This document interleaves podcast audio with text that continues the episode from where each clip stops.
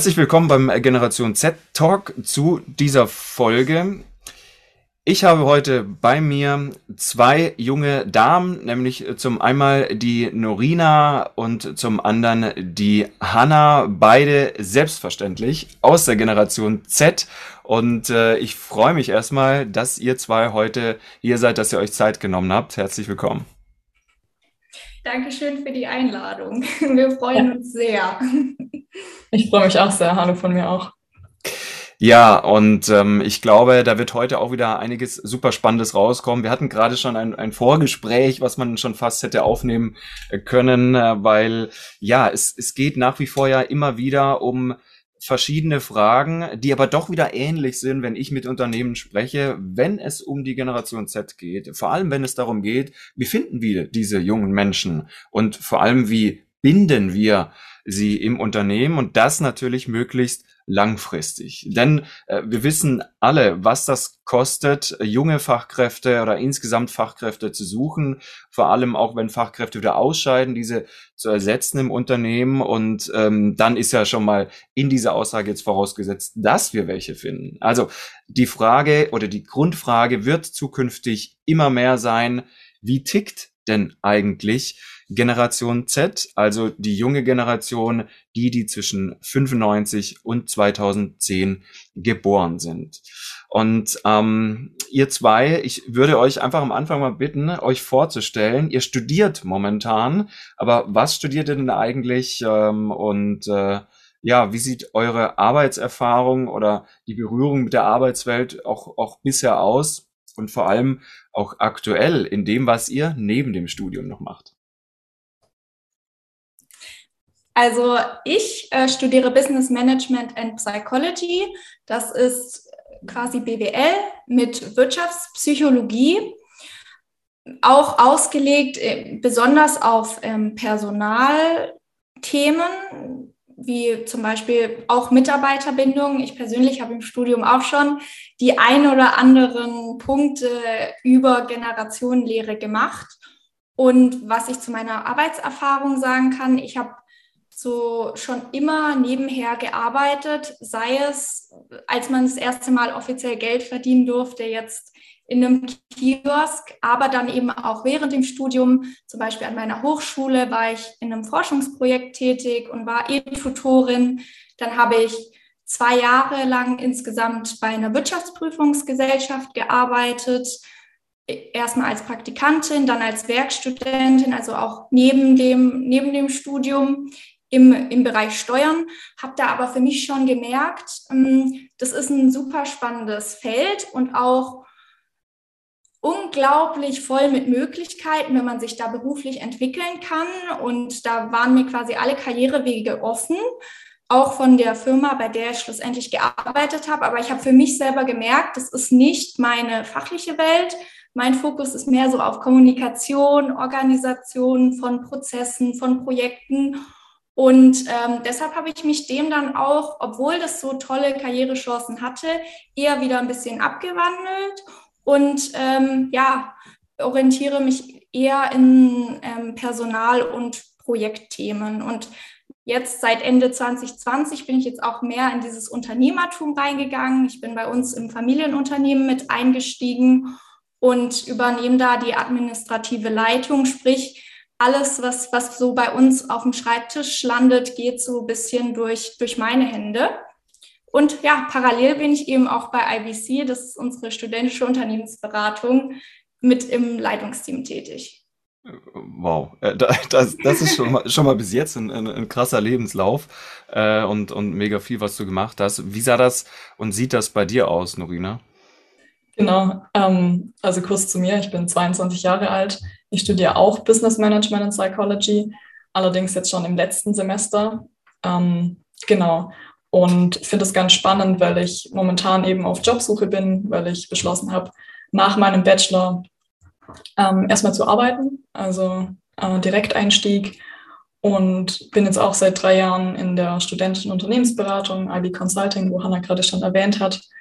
Und habe da eigentlich mein, meine ganze Zeit nebenher reingesteckt. Also ich habe nicht direkt als Werkstudentin gearbeitet, aber mit meinem Engagement bei IBC komme ich auch locker auf 20 Stunden die Woche, ähm, was natürlich allerdings ehrenamtlich ist und aber trotzdem super viel Spaß macht. Und genau, deswegen, ich finde auch dieses Thema hier jetzt, warum wir aktuell zusammengekommen sind, sehr spannend, weil ich natürlich aus der äh, Generation Z bin und gerade auch nach Unternehmen schaue und wirklich aktiv auf Jobsuche bin und auch einige Angebote bekommen habe und vielleicht da so ein bisschen aus dem Nähkästchen plaudern kann, was mich dann interessiert, worauf ich achte und was vielleicht auch andere Leute meiner Generation mit diesem Thema machen.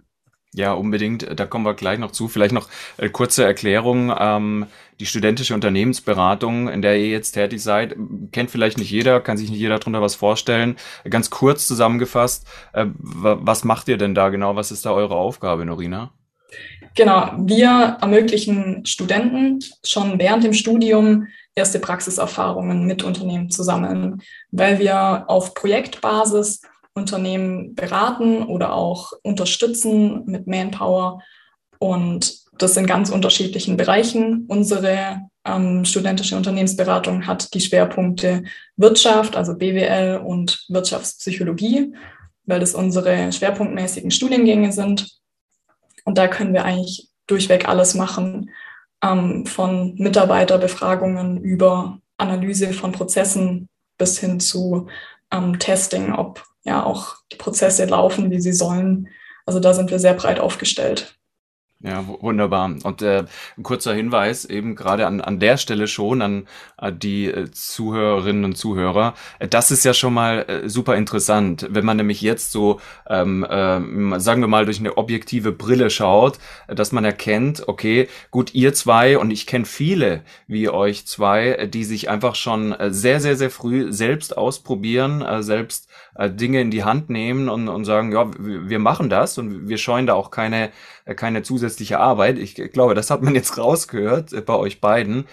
Ähm, und dass das vielleicht doch anders ist, also würde ich sagen, als äh, in, in früherer Zeit. Und vor allem ein anderer Weg, aber auf den kommen wir gleich nochmal. Mich würde jetzt am Anfang ja erstmal, wenn wir so einen kleinen Schritt zurückgehen, in der, in der Reihe, ähm, die, die grundsätzliche Frage interessieren. Also ich meine, ihr seid jetzt beide sogenannte Digital Natives, äh, die erste Generation, äh, die auch äh, vollkommen mit digitalen Medien eigentlich von Kind auf aufgewachsen ist.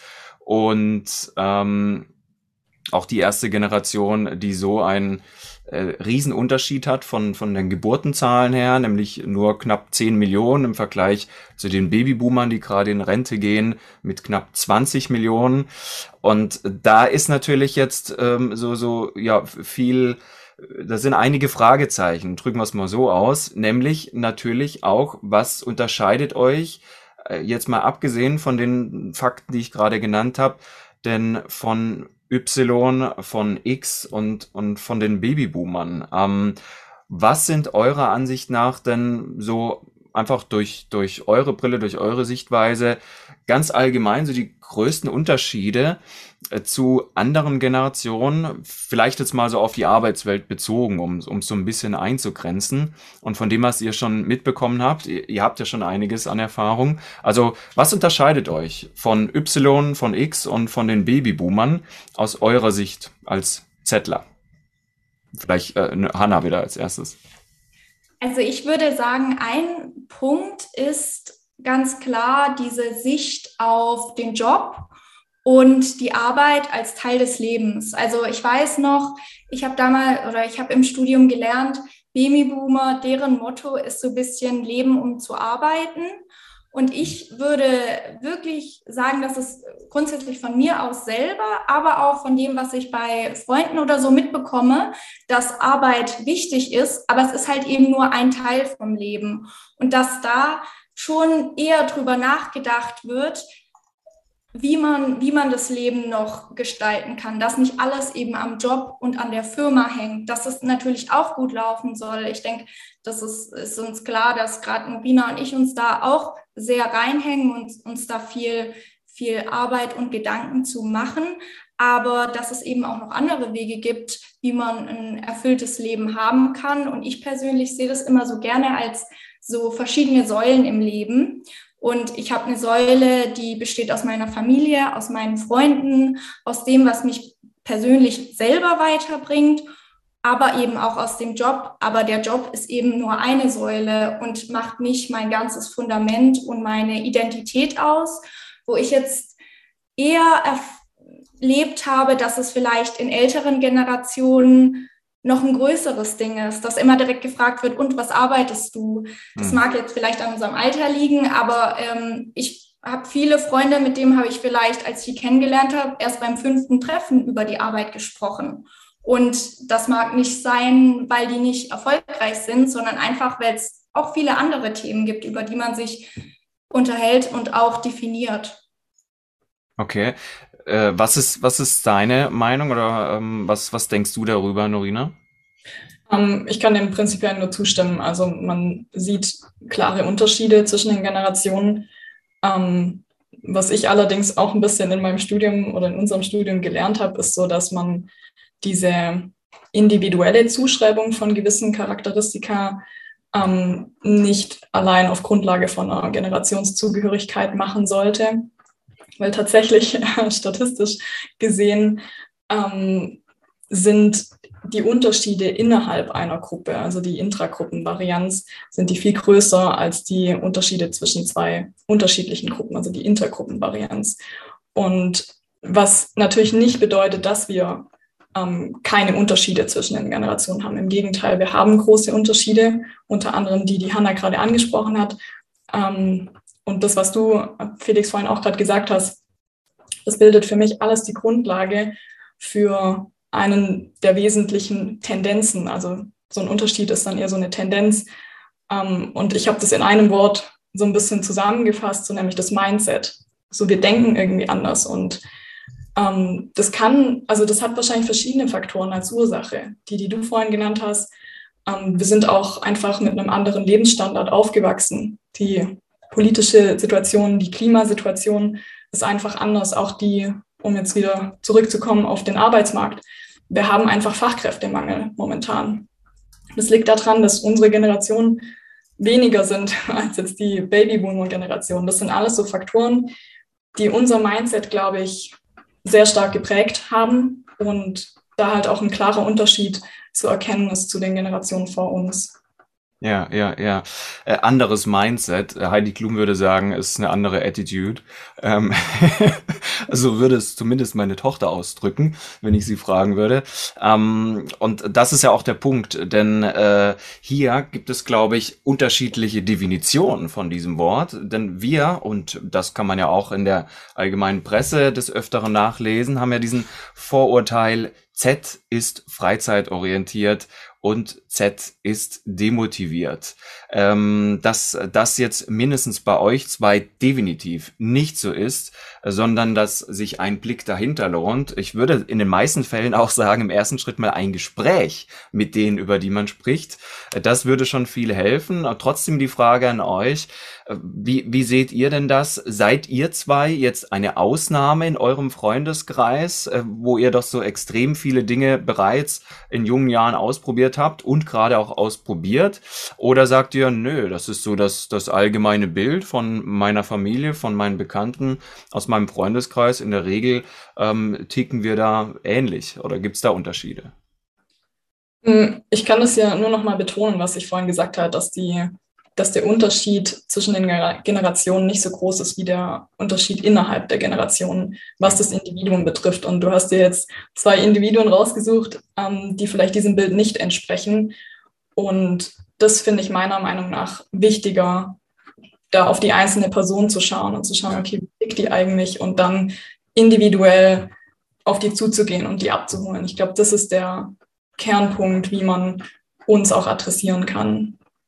Okay, aber mh, hm, wie, wie ist es jetzt ganz bei euch persönlich? Ich meine, wir haben als Unternehmen ja dann auch das Problem, so wie machen wir das, wenn wir jetzt dabei sind und in diesem Zusammenhang dabei sind, zum Beispiel äh, unsere Werte festzulegen, unsere Webseite letztendlich neu aufzusetzen. Da können wir ja an der Stelle noch gar nicht genau auf den Einzelnen eingehen, was unglaublich wichtig ist, da stimme ich dir zu, sondern müssen ja allgemein erstmal eine Botschaft setzen, die allgemein bei Z besser ankommt wie äh, vielleicht äh, damals in der klassischen Stellenausschreibung vor 50 Jahren, ja, bei den, bei den Babyboomern.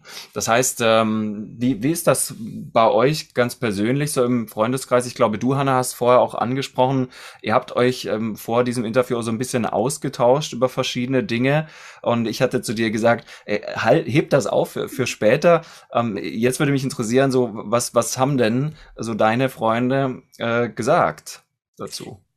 Ja, ich habe mich speziell dazu ausgetauscht, weil, wie du eben schon angesprochen hast, oft gesagt wird, die ältere Generation weiß nicht so ganz, wie sie auf die junge zukommen soll. Wie, wie soll man das kommunizieren? Du hast jetzt auch gesagt, über Website, Stellenanschreibungen. Und da habe ich mich sehr intensiv diskutiert, weil auch viele meiner Freunde und ich eigentlich auch der Meinung sind, ich glaube, keine Generation sagt so klar, was sie, was sie gerne hätte. Und gerade in diesen Punkten Work-Life-Balance. Work-Life-Balance ist halt eben auch der Punkt, nicht, dass wir vergnügungssüchtig sind, sondern dass uns eben neben dem Job auch noch andere Dinge interessieren, die wir, die wir machen wollen. Aber ne, dass man sagt, ich würde lieber eine 35-Stunden-Wochen haben. Diese 40-Stunden-Woche ist veraltet. Ich möchte trotzdem Spaß an meiner Arbeit haben.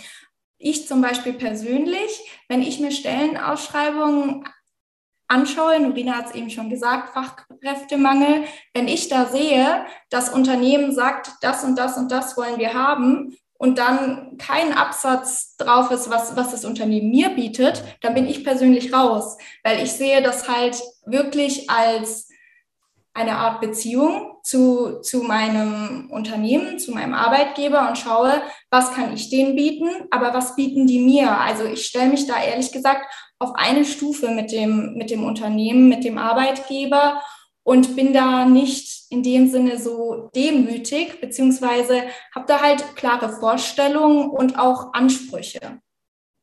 Das heißt, ähm, wenn ich das richtig verstehe, ihr, ihr würdet auch ähm, relativ schnell wieder sagen, wenn das nicht passt, äh, dann suchen wir uns ein, ein anderes Unternehmen?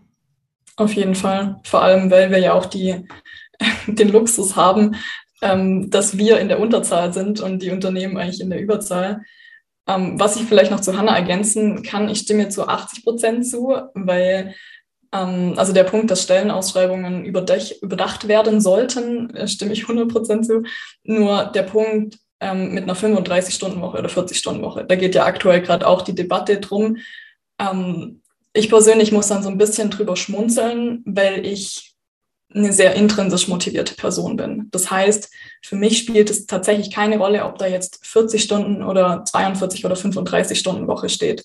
Weil ich weiß, dass wenn ich für diese Arbeit brenne, dann bin ich auch dafür bereit, 45 oder 50 Stunden die Woche zu arbeiten.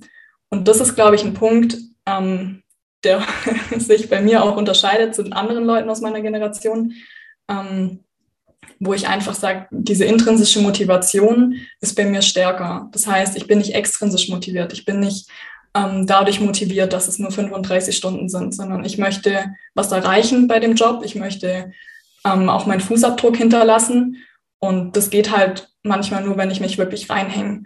Und deswegen freizeitorientiert hm, bin ich jetzt nicht. Ich persönlich bin eher freiheitsorientiert.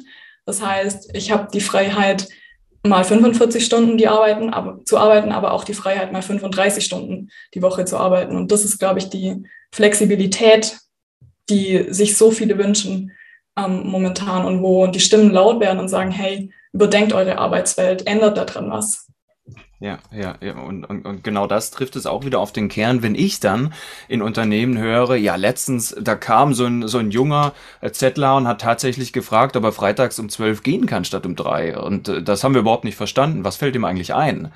Und da frage ich mich halt, ja, also wenn er sie, seine Arbeit getan hat, wenn, wenn er die Stunden, die er bringen soll, äh, doch äh, vollbracht hat, ähm, warum denn nicht? Wieso leben wir in so einer, in so einer festgefahrenen Struktur Und äh, oft sind da an der Spitze übrigens äh, gerade so die ähm, öffentlich, die Unternehmen im öffentlichen Dienst, um das, um das mal also aus meiner Erfahrung heranzubringen, aber nicht nur. Also das ähm, können auch ganz andere sein. Aber gehen wir gerade nochmal darauf ein, denn das ist super spannend und sicher ein Kern, den sich ja dann vielleicht auch die Zuhörerinnen und Zuhörer fragen in diesem Podcast. Welche Erwartungen habt ihr denn speziell von eurem bisherigen, von eurem zukünftigen Arbeitgeber? Sprich also natürlich auch von den anderen Generationen oft, denn wir wissen ja, Unternehmen werden äh, zu 80, 90 Prozent von Babyboomern geleitet, geführt. In der Geschäftsführung äh, sitzen nun mal äh, heute noch seltenst Zettler und auch seltener Ypsiloner, sondern natürlich die ältere Generation. Ähm, Norina, du hast gerade schon zwei, drei Punkte angesprochen, die, die super interessant sind. Ähm, mich würde, mich würde auch noch interessieren, ähm, Hanna, was, was denkst du darüber? Was erwartest du von einem Unternehmen? Und äh, du, du bringst ja auch schon Arbeitserfahrung mit, hast du vorher äh, gesagt, in verschiedenen Bereichen. Ähm, auf was kommt es an?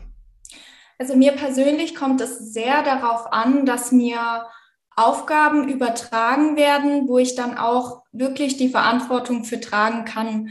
Also ich persönlich mag das nicht so gerne, wenn ich was auf den Tisch bekomme und dann gesagt wird, ja, mach mal die und die Sachen, dann gebe ich das weg und dann weiß ich nie wieder davon. Also ich bin immer in der Vergangenheit in diesen Aufgaben aufgeblüht, wo man mir konkret wirklich auch eine größere, komplexere Sache übergeben hat. Natürlich muss man sich anfangs erstmal beweisen und durch kleinere Aufgaben zeigen, dass man dieses Verantwortungsbewusstsein hat, sich da so richtig reinzuwerfen, keine Frage.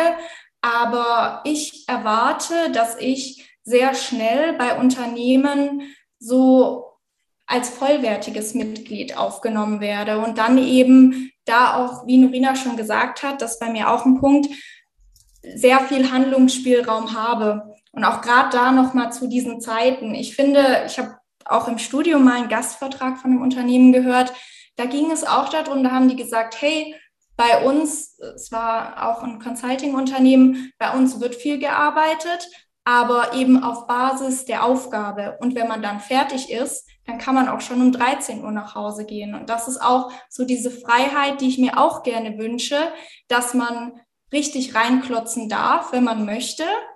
Und auch wenn, wenn dann mal nichts zu tun ist, nichts zu, dann auch mal früher, früher freizugeben. Also ich weiß noch, ich hatte ein ganz wichtiges Projekt, da ging es um Proposal, da wurde ein riesiges Angebot für internationale Beratungsdienstleistungen rausgeschickt. Und da saß ich halt morgens schon um sechs am Laptop, habe da dran gearbeitet, weil das Tag der Deadline war und ich mich da sehr verantwortlich gefühlt habe, nochmal wirklich alles durchzugehen. Und schlussendlich musste ich dann mit meinem Partner in ein kleines Personalgespräch, wenn man um sechs Uhr morgens noch nicht, noch nicht online sein darf. Ne? Wo ich dann halt auch denke, okay, ne, ein Unternehmen hat Strukturen und Regeln und das ist Arbeitsschutz, das verstehe ich. Aber das ist natürlich auch eher ein bisschen demotivierend, ne? wenn sich da jemand so richtig reinhängt und dann gesagt wird, toll, dass du es machst, aber es gegen unsere Regeln. Ja, also, also da würde ich schon sagen, meine Erwartung ist, ist Freiraum, aber dann auch Verantwortung zu, zu bekommen, dass man da mhm. aufgehen kann drin. Ja, aber sind jetzt tatsächlich ähm, alle Aufgaben immer so komplex, äh, wie wir uns das wünschen, um, um darin aufzugehen? Ich meine, ähm, viele Unternehmen argumentieren auch immer darin, dass sie sagen, naja, also wir haben nun mal Dinge zu tun, die sind zu tun und äh, nicht alle Dinge machen Spaß. Wir können das jetzt nicht immer so äh, äh, gestalten, wie Z das will und der Rest bleibt irgendwie liegen. Wer macht das dann? Also hm, Funktioniert das immer so oder gibt es da vielleicht noch andere Dinge, wo, wo ihr sagt, ja klar, gibt es auch Aufgaben, die machen nicht so Spaß, aber dann muss vielleicht das und das stimmen, um insgesamt diese Zeit vielleicht auch zu überbrücken. Also wie, wie, wie sieht das da aus, Norina? Ähm, das stimmt, es gibt immer Aufgaben, die niemand so richtig machen will und die einfach nur ätzend sind und wo man sich selber vielleicht auch nicht drin verwirklichen kann. Das stimmt und das wissen wir, glaube ich, auch. Nur wir haben den Anspruch, dass man uns auch Aufgaben, Aufgaben zutraut, die ja mehr Verantwortung uns abverlangen. Deswegen, das ist ein guter Punkt, dass man, wenn man uns Verantwortung gibt, dann laufen wir zu Höchstleistungen auf sozusagen. Und die anderen Punkte, worauf du, glaube ich, hinaus willst, Felix, ähm, sind oder wo ich jetzt auch aktuell merke bei meiner Jobsuche, sind tatsächlich so Benefits. Also diese Frage, what's in it for me? Ähm, so was kann mir das Unternehmen bieten, was jetzt ein anderes Unternehmen mir nicht bieten kann? Weil ob ich jetzt in Unternehmen A im Marketing sitze oder in Unternehmen B, ist für mich ähm, vielleicht dieselbe Aufgabe, dasselbe Themengebiet, aber das drumherum, das fängt bei Mitarbeiter-Benefits an, die man auch klar vergleichen kann gegenüber den Unternehmen. Und das geht weiter mit der Unternehmenskultur, wo ähm, wir auch verstärkt darauf achten, weil für uns eben Arbeit nicht immer nur ähm, oder nicht nur noch von 9 to 5 ist und dann geht man nach Hause, sondern Arbeit ist auch ein Ort, wo man sich selber verwirklichen kann. Und wenn da die Kultur nicht stimmt in einem Unternehmen, dann wäre ich persönlich auch ganz schnell wieder weg. Was ihr gar nicht erwähnt habt jetzt, ähm, das ist euch vielleicht gar nicht aufgefallen und vielleicht auch die Zuhörer nicht, ist das Wort Geld. Also mindestens habe ich es jetzt noch nicht gehört. Äh, welche Rolle spielt denn Geld eigentlich für euch? ja, das ist auch eine interessante Frage. Ähm, kann ich vielleicht auch beantworten. Wie gesagt, ich bin gerade auf Jobsuche und schaue natürlich auch auf das Gehalt, weil ich das so ein bisschen unterscheide zwischen ähm, so, was muss ein Unternehmen mir zahlen, damit ich dorthin gehe und wie motiviert bin ich dann in dem Job. Und das ist tatsächlich unabhängig voneinander, weil ich vorhin schon erwähnt habe, ich bin intrinsisch motiviert. Das heißt, wenn ich in diesem Job bin, ähm, spielt Geld keine Rolle mehr.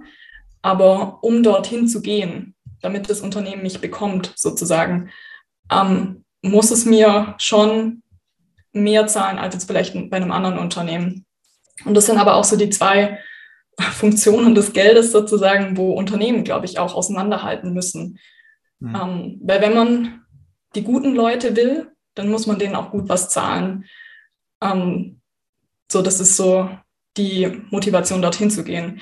Nur wenn man dann in dem Job ist, dann kann man ja die Kompetenz, also das Können mit dem Geld nicht erhöhen. Man kann nur das Wollen, nämlich dorthin zu wollen, das kann man beeinflussen mit einem guten Gehalt. Ähm, ansonsten ja, es ist, glaube ich, in, in Jobs auch hilfreich, mit Geld zu motivieren tatsächlich, wo man klare Outputs messen kann. Also wo standardisierte, repetitive Aufgaben sind. Da macht es tatsächlich Sinn, äh, mit Geld auch zu motivieren im Job. Allerdings bei kreativeren Aufgaben, bei kreativen Prozessen, wo man eben nicht weiß, was am Ende dabei rauskommt, da ist es eher demotivierend, weil das dann auch eher so ähm, einen unter Druck setzt, jetzt kreativ sein zu müssen, damit man dann irgendwie einen gewissen, ein gewisses Gehalt bekommt. Und das ist psychologisch gesehen, um jetzt hier auch ein bisschen die Psychologie-Aspekte äh, unseres Studiums einfließen zu lassen, ähm, macht das tatsächlich keinen Sinn. Aber an sich spielt Geld durchaus eine Rolle, aber eher um zu einem Unternehmen zu wollen. Okay, mega viele spannende Aussagen und ähm, Antworten von euch zwei. Wir ähm, steigen jetzt gleich im zweiten Teil nochmal ein, mehr und tiefer in das Thema Marketing. Ich freue mich auf äh, euch wieder jetzt gleich noch, noch viele weitere spannende Antworten zu hören. Und äh, wir sehen uns bis gleich. Macht's gut. Ciao, ciao. People trust people, not logos. Das ist halt genau dieser Punkt, was Unternehmen tun können um Leute anzuziehen. Ah.